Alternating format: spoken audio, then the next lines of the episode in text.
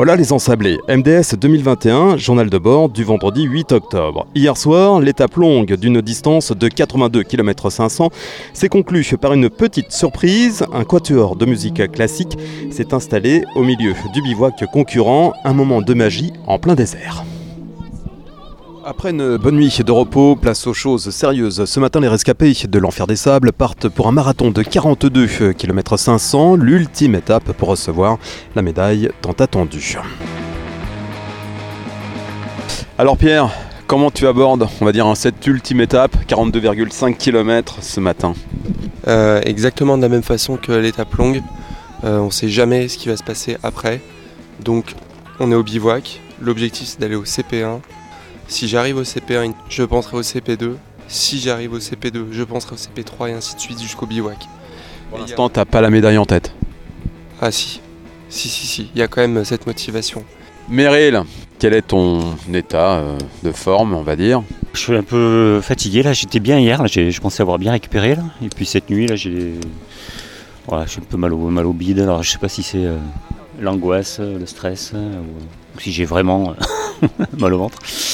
Bon, je vais essayer quand même de manger un petit peu euh, ma petite portion, euh, petite ration alimentaire là pour, euh, pour avoir un peu d'énergie pour aller au bout. J'ai une petite pression aujourd'hui pour conserver mon, ma troisième place.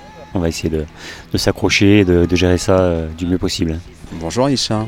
Comment tu vas gérer là? Ben, je, vais faire, je vais essayer de faire. il est vrai qu'hier, la, la, grande étape, j'ai énormément souffert. Je suis restée deuxième à l'étape de hier. Et la troisième, elle est quand même pas 10 minutes de, derrière moi.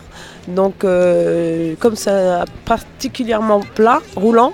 Aujourd'hui, c'est une étape pour toi, qui est faite pour toi. C'est important pour que je reste euh, deuxième, parce que la première, euh, elle a trop d'avance devant moi. Puis j'ai pas cette prétention-là.